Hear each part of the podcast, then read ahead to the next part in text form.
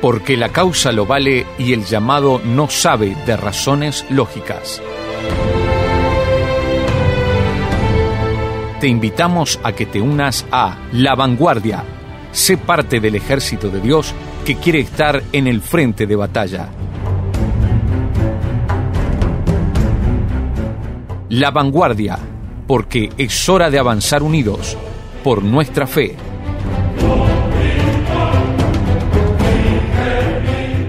Sean todos muy bienvenidos a un nuevo programa de La Vanguardia, en esta serie que estamos denominando Mayordomía Integral.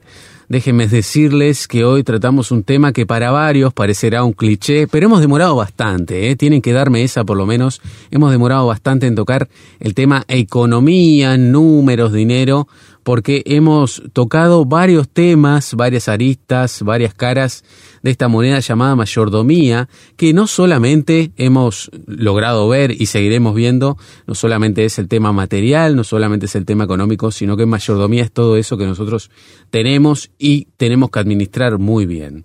Pero bueno, como ya les comentaba, estamos tratando la economía en esta oportunidad y tengo un invitado está haciendo su flamante debut en este programa y sin duda nos acompañará en más de uno. Nos acompaña Martín Farachian. ¿Cómo estás, Martín? Un gusto estés con nosotros. Gracias, David, por la invitación. Gracias por este tiempo que podemos compartir. Como hablábamos hace un rato, es algo que me gusta mucho la radio y compartir los temas que me gustan en un ámbito que me gusta, un combo perfecto. no hay por dónde perderse, ¿no? Y también a los que están del otro lado, que también les gustan los números. ¿A quién no le gusta llegar a fin de mes? Pienso yo, ¿no? Pensando en voz alta. ¿A quién no le gusta que los números den? O tratar de ajustar algún lugar ahí de esa agenda, algún lugar de, de esos gastos que uno tiene para poder eh, destinar a una otra cosa. Bueno, de todo eso vamos a tratar de hablar y llegar a todos esos rincones que nos interesan. ¿Tenemos que tenerle miedo a los números, Martín? Bueno, precisamente todo lo contrario. Si uno le tiene miedo a los números, o sea, si alguien le tiene miedo a algo que tiene que tratar el resto de su vida, no le va a ir muy bien. Así que lo peor que podemos hacer es tenerle miedo a los números y afrontarlos lo antes posible con madurez, con instrucción. La ventaja que hoy tenemos es que en Internet, ya sea en audiolibros, en libros escritos, en tutoriales, tenemos mucha información para poder recabarla, para poder estudiarla y para poder de esa manera tomar los números y dirigirlos. Yo siempre digo que la idea es que vos tengas el dinero y no que el dinero te tenga a vos. Y vemos mucha gente en la calle donde el dinero la tiene atrapada, literalmente, la tiene encerrada y el objetivo de, al menos que me propuse con todo esto, es hablar de finanzas para que la gente pueda dominar el recurso dinero, tener el dinero, y no que el dinero lo tenga a las personas. Exacto, Martín, ¿no? Y sabes qué pensaba con esto que decías, ¿no? Que sin duda es una verdad universal, tan universal que abarca tanto al que tiene poco como al que tiene mucho, ¿no? El que tiene poco puede afanarse, pero también el que tiene mucho también. Tal cual. No es un tema de, ni de escasez ni de prosperidad. Exactamente. No, no es un tema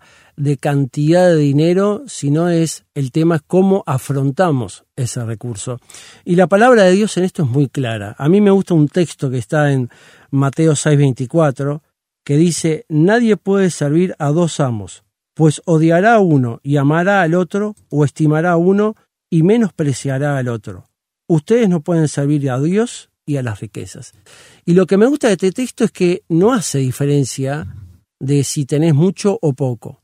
Vos podés endiosar, podés idolatrar el dinero teniendo poco o teniendo mucho.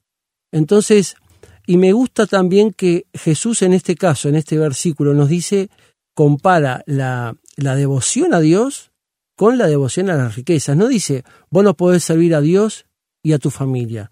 Vos no podés servir a Dios y a tu trabajo. No, dice, vos no podés servir a Dios y a las riquezas, porque ya hace dos mil años los seres humanos teníamos la tendencia a tomar el dinero y a, y a ponerlo en un lugar tan alto que competía con Dios. Así que, como decías vos, no es un tema de cantidad, sino es un tema de postura mental y de conducta de vida, de dónde colocamos el dinero en nuestra vida. Eso es fundamental. ¿Dónde está nuestro corazón, no? ¿Qué, lugar le damos y si entendemos, ¿no? A fin de cuentas, qué finalidad cumple, ¿no? Que es algo más de nuestra vida y no que nuestra vida tenga que ser parte de eso, ¿no? Exactamente, o sea, lo que se habla muchas veces en cuanto al dinero es que es un medio y no es un fin. Claro. Claramente, el objetivo no es acumular dinero, porque claramente el tema del dinero o las cuentas bancarias o las propiedades, el patrimonio en general, es infinito. El que tiene 10 quiere tener 11 y el que tiene 15 quiere tener 16. Entonces no podemos tener el dinero o el patrimonio o la riqueza como un fin en sí mismo porque nunca vamos a llegar. Siempre va a haber alguien que va a tener más y si tenemos esa meta vamos a querer aspirar o vamos a aspirar a lo que ese otro tiene. Ahora, si lo utilizamos como medio para lograr todos aquellos objetivos que nos proponemos, el dinero pasa a ser algo que, como hablábamos hace un ratito, lo usamos para lograr esos objetivos, que pueden ser múltiples, ¿no? Darse un gusto, tener mejor estudio, comprarse una mejor casa, avanzar en lo que tiene que ver con el vehículo o la profesión. Bueno, el dinero lo usamos. Ahora, lo usamos para lograr aquellos objetivos que, a nuestro entender, nos hacen bien, nos hacen felices, nos hacen disfrutar de la vida. Entendiendo el dinero como un medio y no como un fin, es un buen comienzo para poder usar el dinero como se debe usar. Como dijera esa canción tan popular, ¿no? El dinero no es todo, pero como ayuda, ¿no? que varios, varios acordarán de, de esa canción. Bien, si hablamos de mayordomía, ya lo estábamos comentando acá con Martín, salta a la vista que hay que tocar el tema números, ¿no? Pero no todo es dinero, sino que también contamos con lo que es un bien material que está bajo nuestra administración. Eso también es parte de lo económico, ¿no? Nuestra economía no se basa solamente en cuánto dinero tengo, sino en cuántas cosas adquirí que tienen valor materialmente, ¿no? Teniendo esto claro, querido Martín, preguntarte esto, ¿no? ¿Cuánta relevancia tiene la buena administración de nuestros recursos más visibles, ¿no? Con grandes comillas, a la luz de la fe? Claramente, eh, cuando a veces me dicen, Martín, venía a hablarnos de dinero, de administración, porque vos hablas de eso, claro, el tema de administración es muy vasto, o sea, es muy amplio, podemos tocar muchas aristas desde el emprendedurismo, que es una palabra que está muy de moda, desde el manejo de nuestro sueldo, desde también la inversión, hay gente que le va bien en el manejo del dinero, le sobra, puede ahorrar y quiere invertir. Entonces la administración el tema de administración es muy vasto. Y yo siempre digo de que a veces cuando nos llaman a hablar de estos temas, y digo no llaman porque hay mucha gente hablando de esto y eso es bueno, se piensan que los que hablamos de estos temas tenemos la fórmula mágica y que a nosotros nos va fantástico en todo. Y no es así. como los combos de Excel, ¿no? Una fórmula. Sí, sí, como que vos pones algo ahí, ya, boom, sale la fórmula y te va espectacular. Pero no es así. La realidad es que todos vivimos en el mismo mundo donde estamos bombardeados por diferentes promociones, publicidades, eh, ofertas, tentaciones, y nos llevan a consumir nuestros recursos. Entonces, la economía de una persona, de una familia, de una iglesia y de un país se reduce a una fórmula muy básica. Y es que la fórmula es ingresos menos ingresos es igual al saldo. El objetivo es que ese saldo sea positivo. Por eso cuando decimos no llegamos a fin de mes es porque ese número saldo es negativo y por eso precisamos un instrumento de crédito, puede ser una tarjeta o un préstamo para llegar a fin de mes. Entonces, muchas veces cuando ese saldo es negativo, normalmente tratamos de ir a aumentar los ingresos. Decimos, bueno, tengo que tener otro trabajo, tengo que pedir un aumento de sueldo, tengo que trabajar más en mi emprendimiento para lograr más recursos. Siempre tratamos de hacer crecer los ingresos. Pero siempre digo que si no trabajamos en gestionar bien los egresos, estamos fritos. ¿Por qué? Porque en la medida que nosotros gestionemos bien los egresos, la salida de nuestra plata, va a ser de que cuando nos entre más dinero, por diferentes motivos, también lo vamos a gestionar bien y va a tener un buen resultado. Entonces, en ese sentido, hay un texto que dice, eh, buen, bien, buen siervo y fiel, sobre poco has sido fiel, sobre mucho te pondré. Ese texto tiene una connotación espiritual.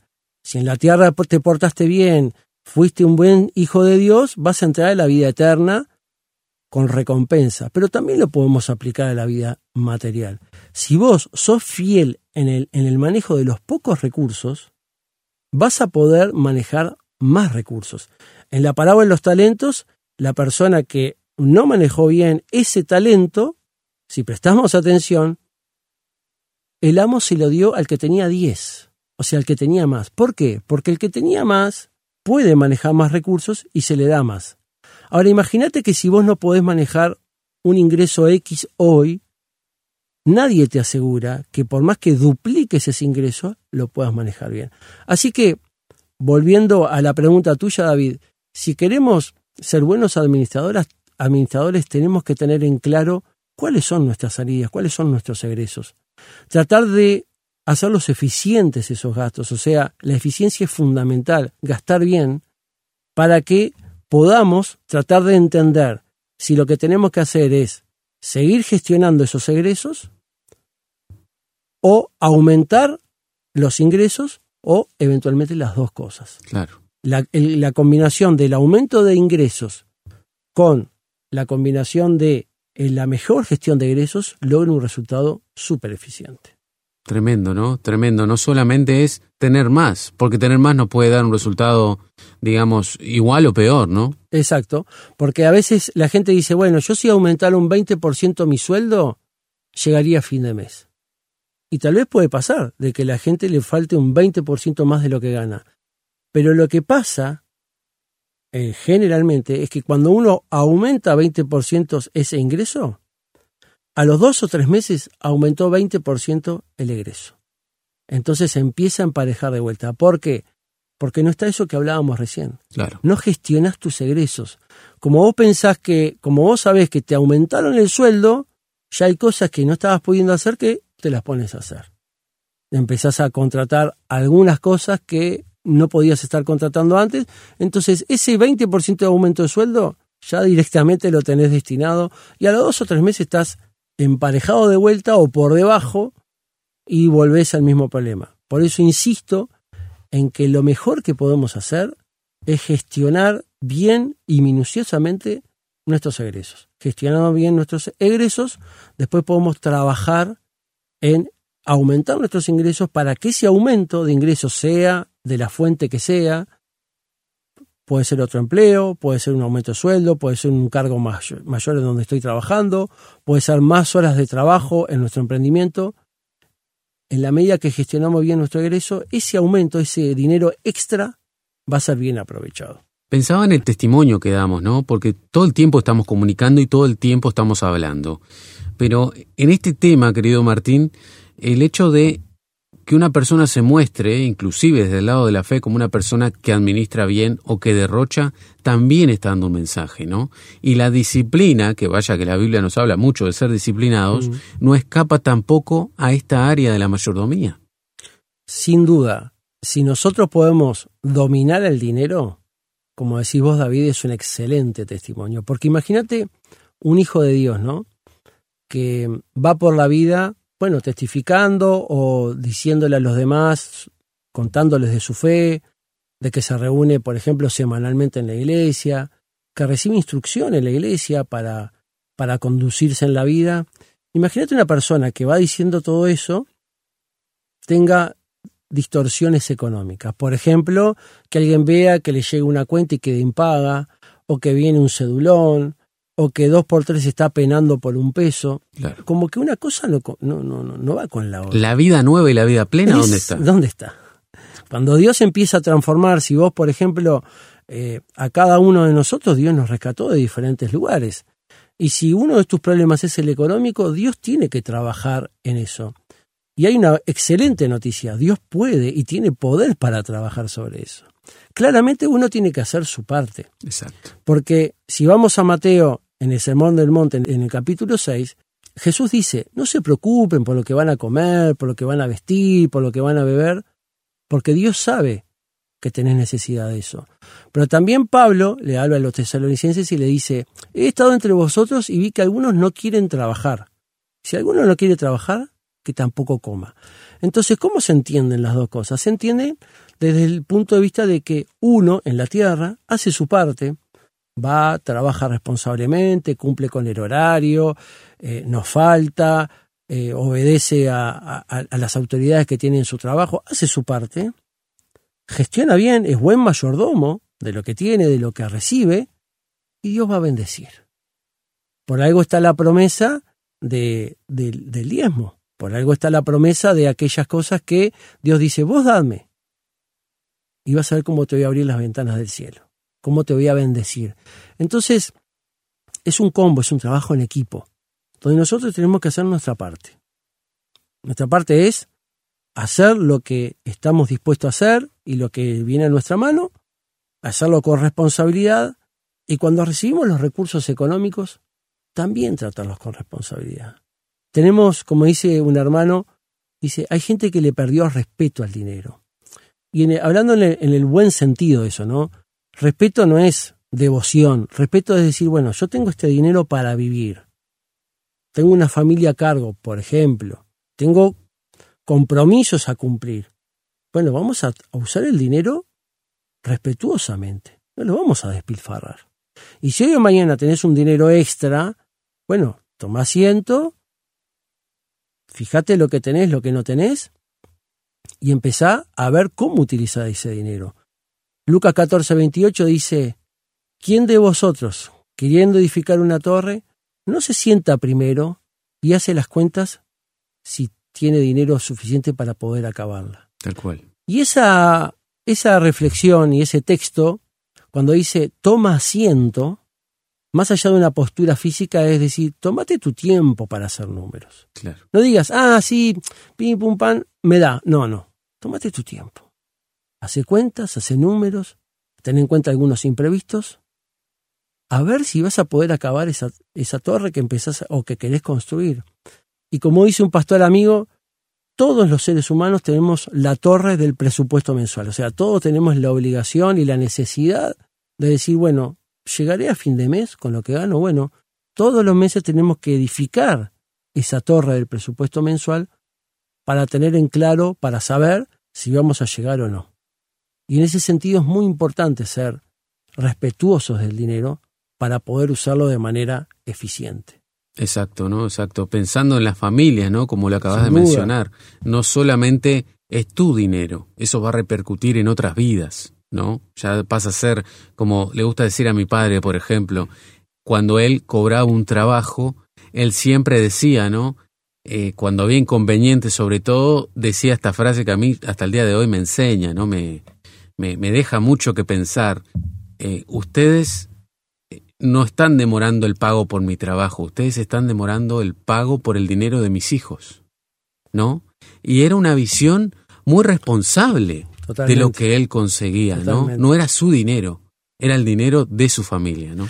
Es que claramente eh, yo como papá, si hay algo que me preocupa y me ocupa todos los días en el trabajo, es poder llevar el sustento, el presupuesto que nosotros con mi esposa manejamos, para que todas las cosas de nuestro hogar estén cubiertas. Y puedo decirte que en más de 25 años de casados, Dios proveyó siempre. Y eso es un poco por lo que hablábamos hace un rato, David. Es ese trabajo en equipo que hicimos con Dios. Si vos si me preguntás si alguna vez te equivocaste, Martín, muchísimas veces. Muchísimas, muchísimas veces tomé malas decisiones. Muchísimas veces hice gastos que no tenía que haber hecho, o decisiones económicas que fueron desacertadas. Pero Dios me lo mostró en ese momento, traté de revertir y Dios fue fiel. Entonces, cuando veo a mis hijos crecer, desarrollarse, poder estudiar, poder ellos llevar adelante una vida que les permita hoy o mañana también desenvolverse, y uno dice, vale la pena el esfuerzo del trabajo, del sacrificio, de la renuncia a otras cosas, pero también vale, vale la pena hacerlo con nuestro Dios. ¿Por qué? Porque en ese trabajo en equipo, en muchas oportunidades, pero en muchas oportunidades, vimos la mano de Dios. Entonces, cuando trabajamos juntos con nuestro Padre Celestial, nosotros hacemos nuestra parte, cobramos, administramos bien o tratamos de administrar bien, Dios lo ve eso, lo recompensa lo prospera. Y de esa manera uno siente de que hace su parte, Dios hace la suya y la familia sigue adelante con, con todo lo que uno planeó, pensó y bueno, Dios bendice y prospera. Es así, querido Martín, es así. Somos fieles testigos de eso, ¿no? Y también seguramente del otro lado también tienen de este tipo de testimonios. Ya saben, si hay alguno que anda medio flojo en este tema economía, ya tienen varios apuntes, varios conceptos para que, bueno, para que hagan llegar este programa y lo aconsejen, lo ayuden, busquen ayuda, ¿por qué no? a tantos hermanos y hermanas en el Señor que no solamente saben del tema, sino que son fieles siervos del Señor, así como en lo poco o en lo mucho, sin importar desde dónde les toque, nos son ejemplo y nos tienen que compartir de su experiencia. ¿no? Así como nos decía Martín, no desde la perfección, también desde los errores, pero para transmitirles a otros para que no los repitan. ¿Por qué no? Qué bueno es cuando esas personas que reconocen que han fallado, reconocen que no ha sido fácil, pero nos aconsejan desde ese rol para que nosotros nos evitemos varios dolores de cabeza. Vamos a una breve pausa y te parece si continuamos, Martín. Perfecto, cómo no. Gracias. Ya venimos. Si quieres comunicarte con nosotros, por favor envíanos un mensaje de WhatsApp a través del número signo de más 598 91 610 610. Conéctate con nosotros a través de nuestra dirección de Instagram. Encuéntranos como La Vanguardia-RTM. También podrás acceder a nuestros contenidos en Spotify. Nos encontrás como La Vanguardia RTM.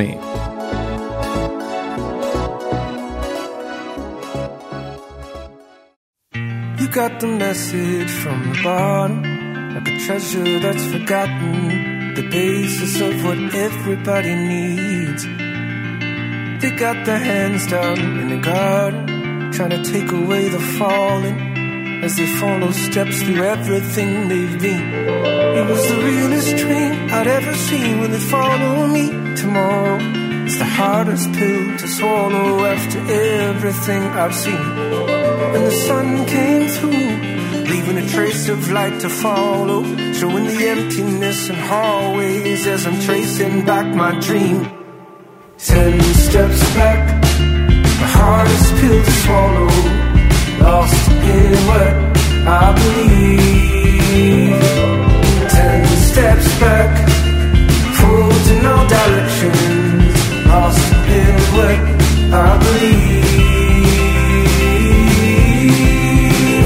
I believe.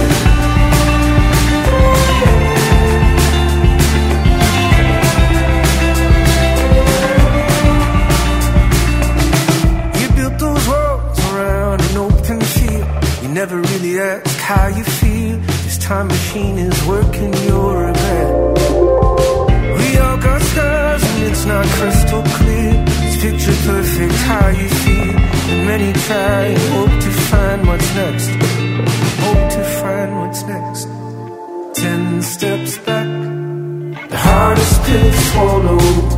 Lost in what I believe.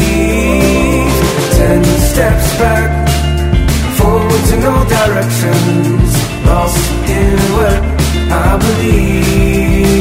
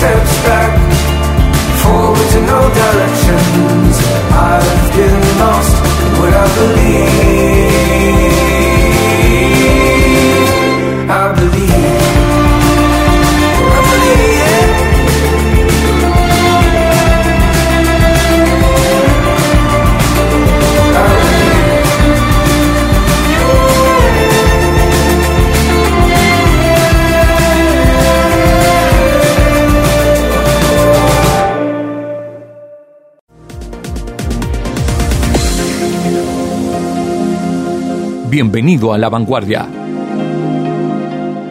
Muy bien, volvemos a esa pausa. Estamos acá en una linda charla hablando de una buena administración en el sentido claro, ¿no? En un sentido que todos ya conocemos de por sí que es el sentido económico, ¿no? Todos nuestros bienes, todos nuestros ingresos, todos esos recursos que nosotros podemos palpar y administrar y que podemos inclusive compartir experiencias con gente que no solamente comparta de la fe. Esto es una realidad de todo aquel que vive en sociedad, ¿no? La economía sin importar la sociedad en la que vivamos, sin importar el gobierno, sin importar el sector político, izquierda, derecha, centro, todos tienen economía por más que algunos se jacten de ser menos capitalistas o más capitalistas, siempre están, ¿no? Y de eso queremos hablar hoy con nuestro querido invitado Martín. Martín, mencionaste en el primer bloque el tema de la parábola de los talentos, ¿no? Que hay mucho que decir y quiero volver ahí para hacerte esta preguntita nada más, que es un poco una especie de suspicacia, por lo menos yo cuando lo encontré me dio mucha gracia, ¿no? Se encuentra en Mateo 25 versículos 14 al 30, esta parábola. Habla de intereses esa parábola, ¿no? ¿Podemos decir que eh, también pasan a ser bienes materialmente económicos los talentos en algún punto? Los talentos que recibimos de parte de nuestro Dios. Sí. Los talentos que ahí en esa parábola lo que yo entiendo es que hacer producir eso, aunque sea de forma pasiva. Por ejemplo, el que recibió cinco y el que recibió dos, hizo trabajar al dinero y logró otros cinco y otros dos. El que recibió uno se asustó porque el amo era muy exigente y lo guardó. Entonces eh, le dice el amo, pero los hubieras dado a, dar a, que produjeran intereses. Y ese, eso es muy interesante porque por lo pronto, si nosotros pusiéramos lo que tenemos en cualquier orden de la vida a, que alguien lo aproveche, un ingreso pasivo que se llama en economía, da su fruto. Entonces, el hecho de poder usar todo aquello que Dios nos da de manera inteligente y de manera eficiente hace de que eso que tenemos dé resultado.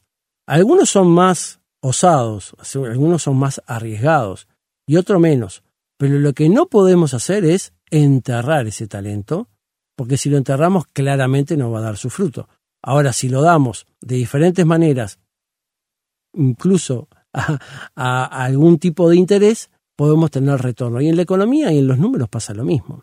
Podemos tener un dinero que lo podemos hacer trabajar con un emprendimiento, con una colocación, o lo podemos colocar a plazo fijo, que hoy por hoy en Uruguay al menos no da demasiada cosa, pero algo te va a nada. Es algo. versus cero es mejor. Exacto, totalmente.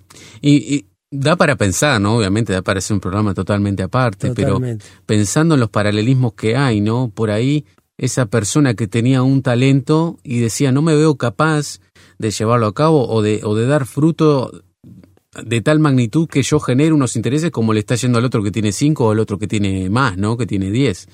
Pero por ahí, verlo con ojos de invertir en otro, ¿no? Que también eso genera, quieras o no, eh, a los ojos de, de, intereses, ¿no? De los inversionistas, por ejemplo, no necesariamente tienden a mm, generar ellos mismos ganancias, sino que la depositan en otro para que él la genere. Claro, si vos a, una persona con dinero, por ejemplo, le venís con un proyecto, se lo vendés, en el buen sentido, ¿no?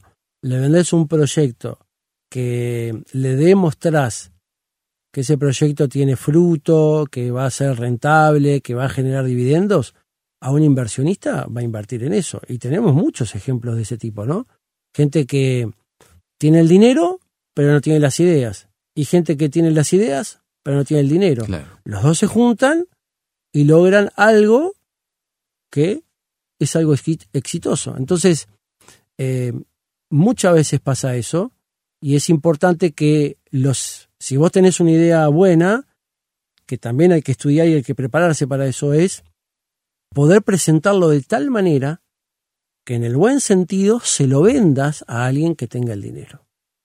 Eso pasa mucho, por ejemplo, con negocios inmobiliarios. Son multimillonarios esos negocios. Una persona sola es muy difícil que lo lleve adelante. En cambio, si, una, si alguien tiene un proyecto en el determinado lugar que lo ve rentable, analiza eh, la viabilidad de ese proyecto y analiza eh, la retribución que va a tener y se lo puede demostrar a alguien que tiene dinero, bueno, se juntan esas dos fuerzas y logran algo que es ventajoso para los dos. Así que el poder, como decías vos, depositar nuestro talento en el otro hace de que tengamos un retorno es de eso lo que habla esa parábola. Exacto, ¿no? Que no solamente es económico, puntualmente es el tema que vamos a hablar hoy. Poder invertir tiempo en otros también nos puede dar intereses, eh, dar de lo que Dios nos dio, qué sé yo, pienso, no sé, sos un virtuoso en la música y preparás a gente en eso, ¿no? Este, el, día de mañana tenés a alguien que, que va a tener un legado que se lo transmitiste vos, ¿no? Y así con cuántas cosas. Sí, sí, eso, eso que habla mucho la Biblia, ¿no? De sembrar, ¿no? Eh, lo que vos puedas sembrar, y hoy se mal usa este término porque en las iglesias se usa mucho el sembrar económicamente para tener una retribución. Y yo no estoy hablando de eso. Yo digo, en, en, el tenor que estamos hablando, sembrar tu conocimiento o sembrar tus capacidades o sembrar tu tiempo en otras personas puede hacer de que el fruto que estás, que vas a generar, que tal vez lo veas o no, no importa. Exacto. Es algo mucho más interesante, mucho más grande de lo que podamos imaginar. Así que en la medida que nosotros tengamos esos talentos, esas habilidades que Dios puso en nosotros, que lo podamos, que, que tengamos y nos demos cuenta que lo tenemos, aprovecharlo lo más posible, sembrando en el otro, depositándolo en el otro, para que esa otra persona pueda usufructuar, en el buen sentido, ese talento y ese don para que le beneficie y bueno, pueda salir adelante en el área que sea. Exacto, ¿no? Exacto. Ya vemos que enterrar no podemos enterrar nada, sacando que sea una planta, sacando que sea algo que necesite enterrar, eso sí, pero en cuanto a talentos, el que lo entierra pierde, y en eso está más que claro en la palabra de Dios. Continuando, vamos a ir a un ejemplo que es más que sabido cuando hablamos de números, ¿no? Tenemos el ejemplo de José, como un buen administrador, querido Martín, no solo en tiempos de abundancia, sino en tiempos de escasez. Y guarda la pregunta acá para los amigos que también nos escuchan, ¿no? Para que vayan ellos también pensando. ¿Qué te parece el papel de José en este rol, ¿no? Y, y si coincidís en que un buen administrador se lo ve en tiempos difíciles, porque en la abundancia todos somos... Somos crack. Claro.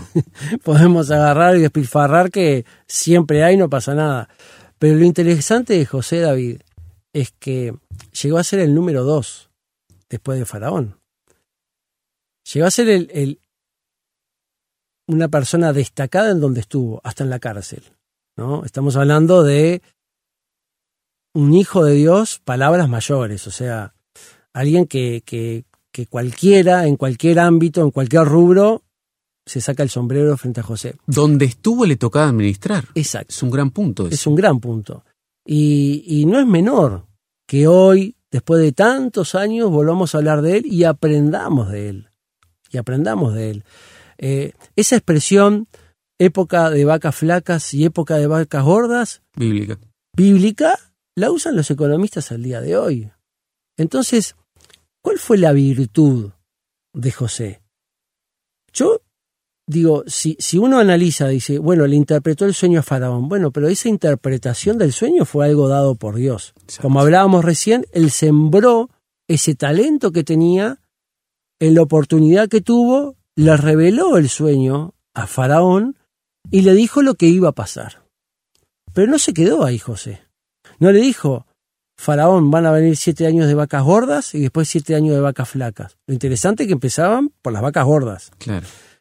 No le dijo solo a ese, no, no quedó ahí, sino que le dijo, y lo que debiera hacer sería guardar el 20% de la cosecha de estos siete años para que cuando venga el, tiempo de hambre podamos tener el resguardo de alimentos. ¿Y qué dijo Faraón? Y bueno, ¿qué mejor que poner a José al mando de todo esto, administrar todo esto? Entonces, uno puede decir, bueno, José tuvo la habilidad de, o tuvo la suerte de eh, recoger siete años de vacas gordas. Pero pensemos un poquito, en nosotros mismos o en alrededor, o en gente alrededor nuestra. ¿Qué hizo la gente o qué hace la gente normalmente cuando tiene buenos años en sus trabajos, en sus oficios, en, en el emprendimiento que tiene, o, o, tiene un buen trabajo hoy bien remunerado? O sea, épocas de vacas gordas, ¿qué hace normalmente la gente? Se da todos los gustos. Claro. Se da todos los gustos, se compra el mejor coche, cambia de casa, viaja, gasta, sale a comer afuera. Ahora, lo de, lo de José fue diferente dijo, en los, en los siete años de vacas gordas tenemos que vivir, perfecto. Pero seamos cuidadosos porque van a vivir, van a venir épocas de vacas flacas. Y eso, David, audiencia, es cíclico. En Uruguay, en Egipto en esa época, en todos los países del mundo, la economía es cíclica. Hoy en Uruguay estamos en un momento de vacas flacas, por diferentes motivos. Sí. Pero tuvimos años de vacas gordas. Ahora, en los años de vacas gordas, ¿qué hicimos con el dinero? ¿Lo disfrutamos? Está bien. Pero también tiene que estar dentro de ese disfrute, porque no hay que negar la época de vacas gordas. Dentro de ese disfrute tiene que haber esa cautela que tuvo José. Exacto. Es decir, cuando venga, separemos, en ese caso fue el 20%, separemos el 20% para cuando lleguen los siete años de vacas flacas. Entonces, no sé en qué momento estamos pasando nosotros, la gente que nos está escuchando, vos David, yo Martín, no sé qué momento estamos pasando. Lo que sí te digo es que Proverbios dice, estad atento en el estado de, de tus ovejas, porque nunca se sabe cuándo vendrá el tiempo malo. ¿Qué quiere decir esto? Que tenemos que estar con miedo pensando, no, no, no, no, lo que está diciendo es que estemos atentos, y eso va en concordancia con lo que hablábamos más temprano, es decir, bueno, analizá los números, ten claro lo que recibís cada mes, ten claro lo que precisás para vivir. Estate atento. Cuestión de que cuando vengan años donde la cosa va bien, disfrutá, dátela aquellos gustos que venías postergando, dátelos, pero también ten claro de que todo eso puede parar, entonces hace un resguardo por si en algún momento vienen años de vacas flacas.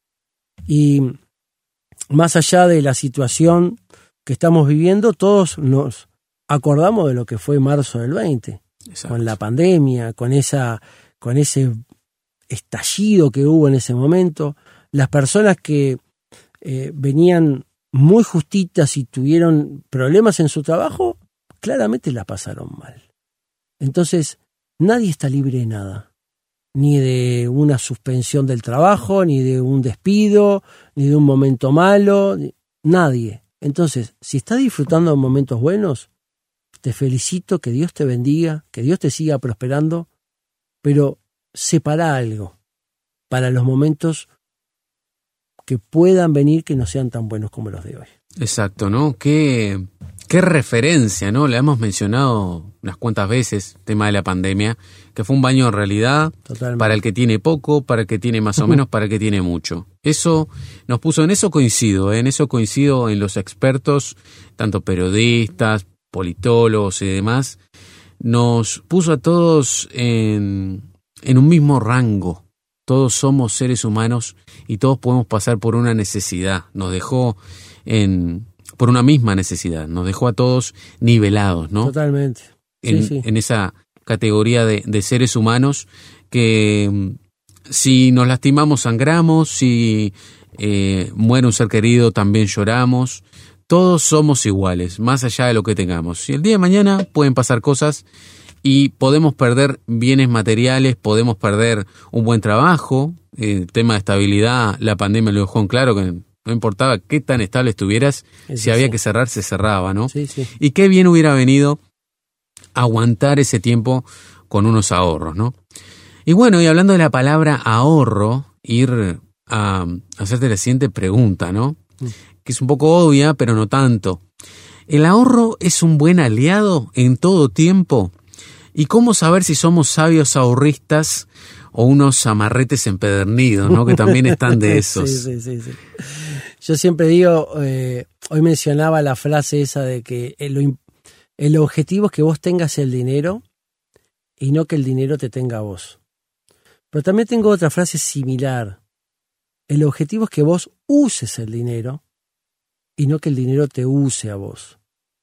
Porque la primera del tener el dinero o que el dinero te tenga a vos, lo vemos en personas que vienen penando para llegar a fin de mes, para lograr sus objetivos, porque siempre están persiguiendo los, el consumo, el gasto.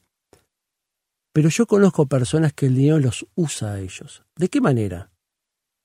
Eh, son ahorradores empedernidos o en términos bíblicos son avaros. Claro. Y los avaros están en la lista de las personas que no heredarán el reino de Dios. Exacto. Ni más ni menos. Y está en, en una lista que si la leemos no es una lista linda. No, no, no. Te diría que el avaro es de los pocos, si me das a elegir, bastante simpáticos. Exactamente, exactamente. Entonces, tenemos que tener mucho cuidado con todo eso. Y tenemos que estar atentos a todo eso. No tenemos que, el dinero no nos tiene que tener a nosotros, pero nos, tampoco nos tiene que usar el dinero a nosotros. ¿Cuándo nos usa el dinero? Cuando el dinero es una meta en sí mismo. Ahí no se está usando. El objetivo es hacer crecer la montaña, hacer crecer la cuenta bancaria, hacer crecer la cantidad de propiedades que tenemos. Y mira que conozco gente así, ¿eh? Conozco una persona que dice, ya voy por 37 propiedades. ¡Puh! Ah, yo digo, ¿y para qué? Tremendo. Cuando Dios me bendice con algo nuevo, le tenemos que preguntar a Dios, Señor, ¿para qué? ¿Para qué me estás dando esto? Mostrame, enseñame, dirigime. Ahora, una persona con 37 propiedades, ¿para qué? Si vos me decís, eh, es un comerciante muy hábil que logra dinero muy fácilmente, bueno, está bien. Bueno, pero ¿cómo podemos bendecir con esas 37 propiedades? ¿Cómo podemos bendecir a otra gente que no tiene la habilidad que tiene él? Porque lo primero que nos sale es el egoísmo, decir, bueno, pero yo trabajé para todo esto. Bueno, pero mira que hay mucha gente que trabaja y duro, pero no tiene la misma habilidad que vos. No le va así, claro. Entonces lo podemos ayudar. No estamos hablando del holgazán, no estamos hablando de la persona que no quiere saber de nada. No, no estoy hablando de eso. Esa persona, ya lo leímos hoy, el que no trabaja, que no coma. No estamos hablando de eso. Estamos hablando de gente que se esfuerza, pero bueno, le cuesta, le cuesta más. Porque no pudo prepararse, porque no tiene algún título, porque no sé. Tal vez lo podemos ayudar. ¿De qué manera? Y bueno, tal vez alguien que dice, estoy trabajando mucho y me gustaría terminar el liceo. Bueno, te voy a ayudar a terminar el liceo o me quedan pocas materias de la facultad, bueno, te voy a ayudar. Entonces, si esas 37 propiedades me dan una renta que me permite ayudar a alguien a que termine el bachillerato, termine la universidad, pueda poner su negocito propio, no sé lo que sea, y bueno, yo me siento bendecida. Ese es el objetivo. Ahora, de un palo al otro, del que se despilfarra todo y que es el ahorrador empedernido o avaro, hay un camino en el medio. Lo hay. Y la mayoría de la gente no ahorra. La mayoría de la gente no ahorra. Y la respuesta o la excusa perfecta es, no, no puedo ahorrar, Martín. Con lo que gano, no puedo ahorrar. Entonces ahí lo que yo trabajo con las personas que me dicen eso es, bueno, vamos a trabajar el hábito del ahorro. ¿Cómo trabajamos el hábito? El hábito, hay diferentes bibliotecas, ¿no? Pero dicen que si vos mantenés una conducta durante 21 días, tres semanas, se empieza a incorporar esa conducta en tu vida. Cuando uno incorpora una conducta, un hábito, es fácil, es mejor porque ya no es un tema de pensar para hacerlo, sino natural. Es natural, surge. Eso porque porque no soy experto, pero digo, es lo poco que leí, eso produce en nuestro cerebro el hecho de que si vos tenés que hacerlo forzado, el esfuerzo cerebral es mayor a que si te sale natural. Entonces, tratamos de ahorrar energía y cuando incorporamos algo en nuestra vida que salga natural, va a llegar un momento que lo hacemos. Listo. Entonces yo a esas personas que dicen, yo no puedo ahorrar, los desafío. Y les digo, mira, yo te propongo que ahorres el 1% de tus ingresos. Si vos hasta ahora viviste con el 100%, claramente vas a poder vivir con el 99%. Exacto. Entonces, vos proponete, cuando cobras tu sueldo, separar el 1%. Pero cuando cobras el sueldo, no esperes a que te sobre el 1%. Cuando se depositó el dinero en tu cuenta, agarra ese 1%, ponelo en una latita, ponelo en un lugar poco accesible y trata de vivir el resto del mes con el 99. ¿Y sabes lo que pasa, David? Que algunos se entusiasman y dicen, no, ya Martín aumenté al 2 y yo aumenté al 5. No, no, no, no, no. Le digo, por lo menos ese 1% tiene que estar tres meses. Si vos ves que podés subirlo, subirlo al 2 y está seis meses con el 2%. Y si está bien, subirlo al 3 y está por otros tres meses más. ¿Por qué? Porque si vos, en ese lapso pasó un año ya, si vos lograste mantener un año manteniendo un ahorro mensual sistemático, al año vas a tener un dinero que el año anterior no lo tuviste. Poco o mucho, no sé, va a depender de los ingresos tuyos. Pero ¿sabes lo más importante de esto, David? Es que no importa la cantidad, importa el hábito y la conducta de vos poder ahorrar. Entonces ahí entra todo lo que hablábamos al principio. Si vos empezás a dominar el recurso material, el dinero, cuando empiece a ingresar más dinero a tus arcas, vas a saber cómo hacerlo.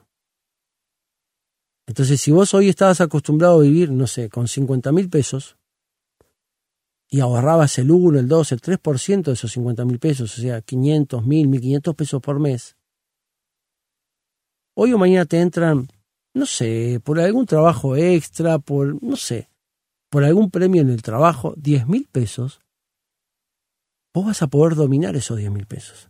No vas a decir, ah, eh, entraron 10 mil pesos más, voy a hacer... No, no, no, no. Si vos venís manteniendo la conducta del ahorro, vas a agarrar esos 10 mil pesos y, y considero algo saludable, darte algún gusto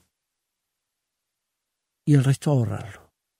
¿Por qué? Porque esos 10 mil pesos vinieron por un esfuerzo extra, por un premio a tu buen desempeño o por algún motivo. Bueno, date algún gusto. Yo que sé, algo que estabas necesitando, que venía postergándose porque no tenías la disponibilidad económica. Bueno, date ese gusto. Y el resto, guardalo.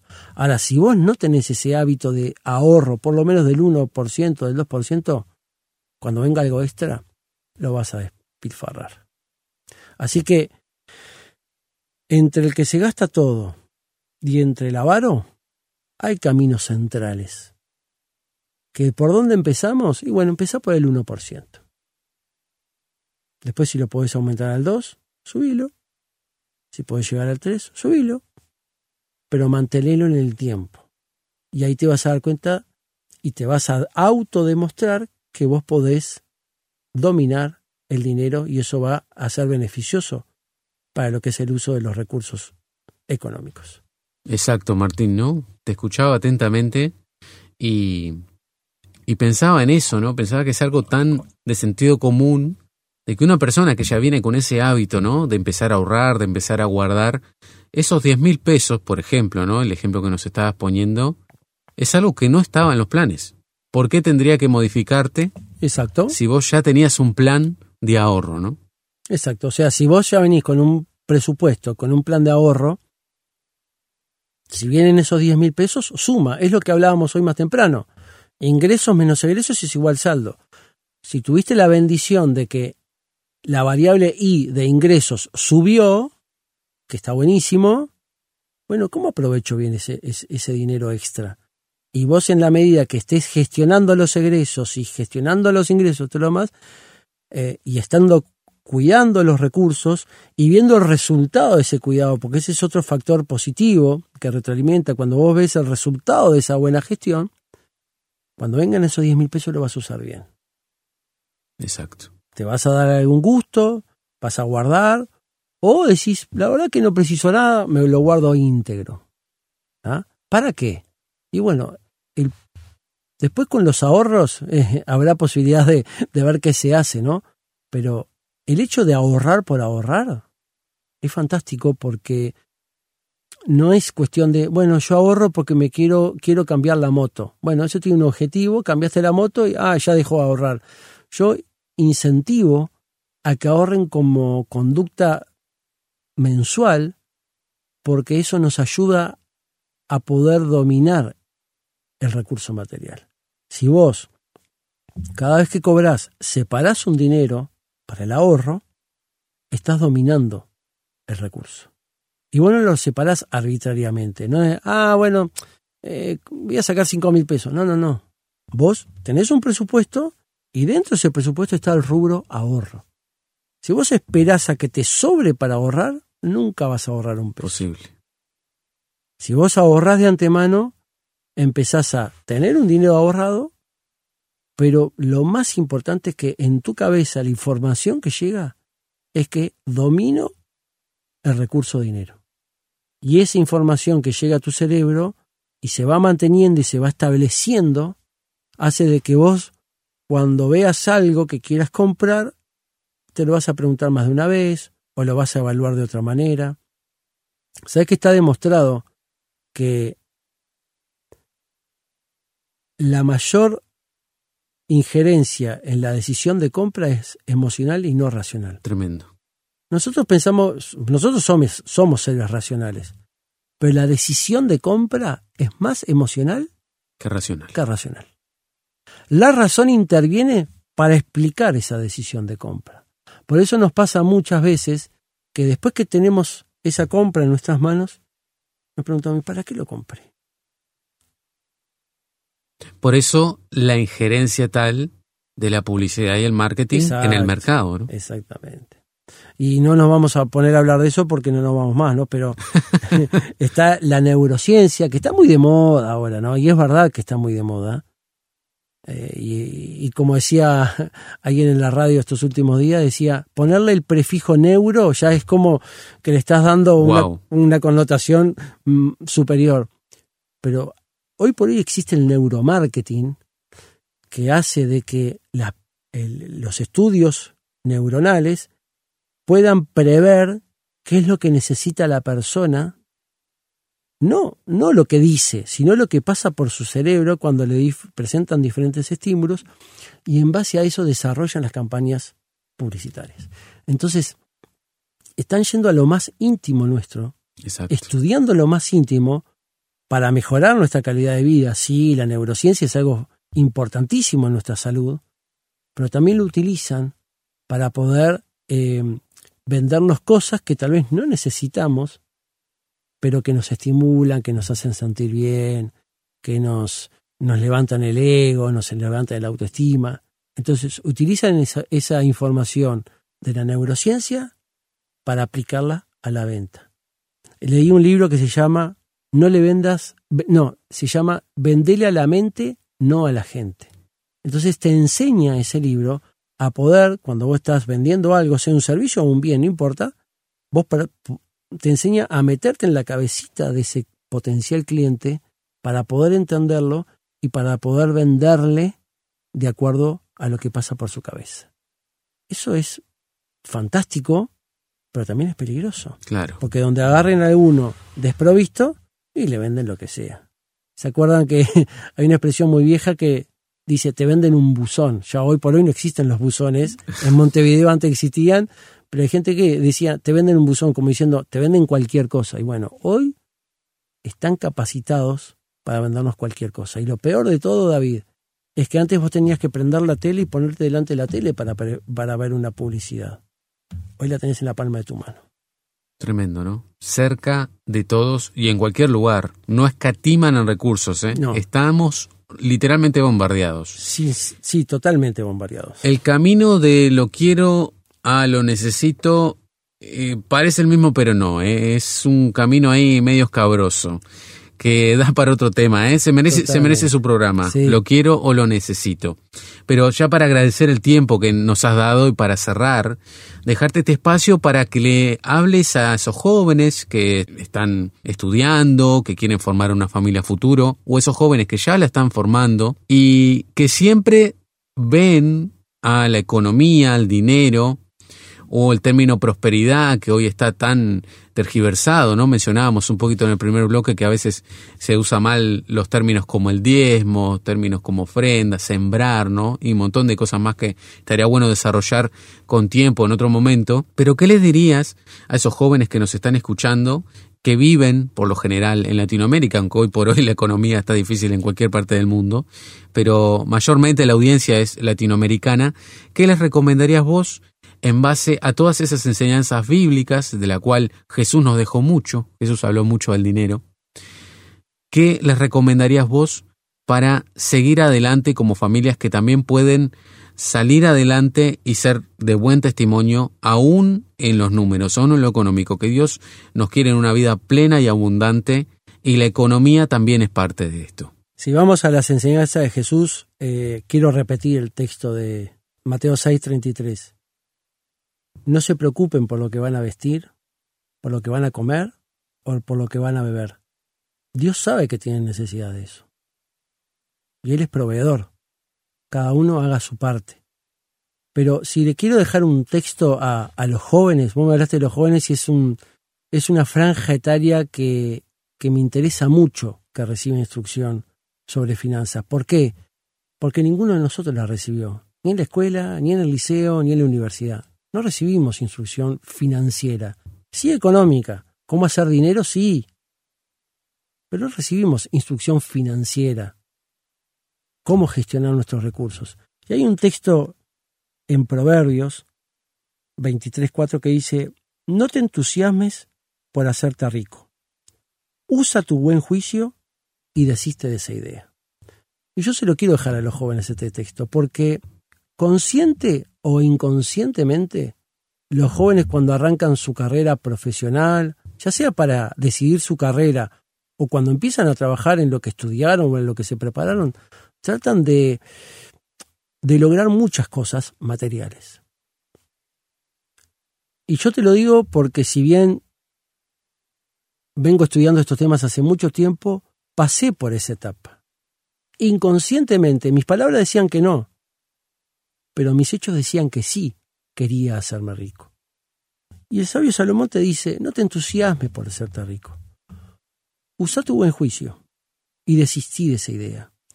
Yo lo que les quiero dejar a los jóvenes es lo que le comenté, lo que le transmití a unos jóvenes en una reunión el sábado pasado, y es que se hagan una pregunta. ¿Qué preferís? ¿Riqueza o abundancia? Y yo les sugiero que busquen la abundancia. ¿Por qué? Porque el rico no se siente abundante, o no necesariamente se siente abundante. Pero el que es abundante es rico. La riqueza es una cuestión patrimonial. Tengo X propiedades, tengo tanta plata en el banco, es un número. Es medible. Es medible, es objetiva. La abundancia es una cuestión de mentalidad. Dice la palabra de Dios, teniendo sustento y abrigo, estemos contentos con eso. Que no nos vamos a hablar de, no nos vamos a poner a hablar del contentamiento, porque no nos vamos más. Pero eh, que busquen la abundancia. La abundancia viene de parte de Dios. ¿Cómo viene la abundancia de parte de Dios? Trabajando en equipo como hablábamos más temprano.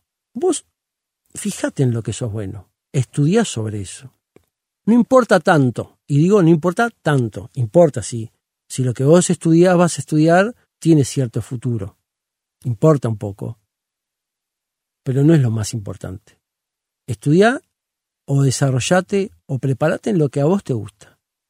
Sé bueno en eso que haces. Hacelo con excelencia, porque dice la palabra de Dios que todo lo que hacemos lo hacemos para Dios. Sé bueno, sé honesto, sé consecuente, sé perseverante, sé cumplidor.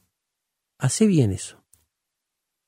Trabaja para que las cosas funcionen bien en el área que te desarrolles. Y Dios te va a proveer de la abundancia. No riqueza. Dios no prometió riquezas. Prometió abundancia.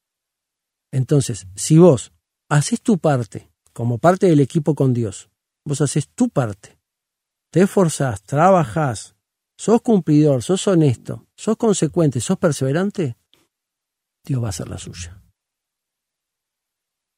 No te entusiasmes por hacerte rico, entusiasmate por ser abundante. que si lográs la abundancia de parte de Dios, vas a ser rico. Tremendo, ¿no? Tenemos para poner por obra y lo lindo de esto es que hemos visto en otros, sin duda Martín también, quien les habla y ustedes han visto en otros que esto es real y esto es lo que realmente nos motiva, que lo hemos visto en otras vidas, que esto es real, que la palabra de Dios no miente, se cumple porque Él siempre es fiel.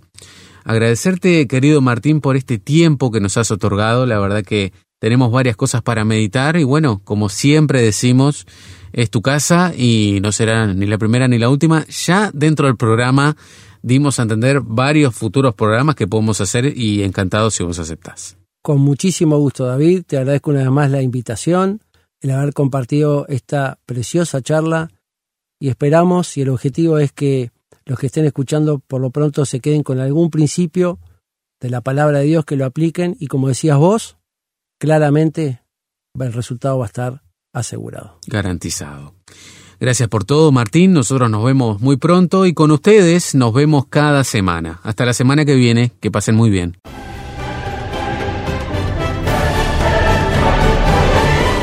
Esto ha sido todo por hoy, pero te esperamos en una próxima ocasión para equiparnos y animarnos mutuamente en un nuevo programa.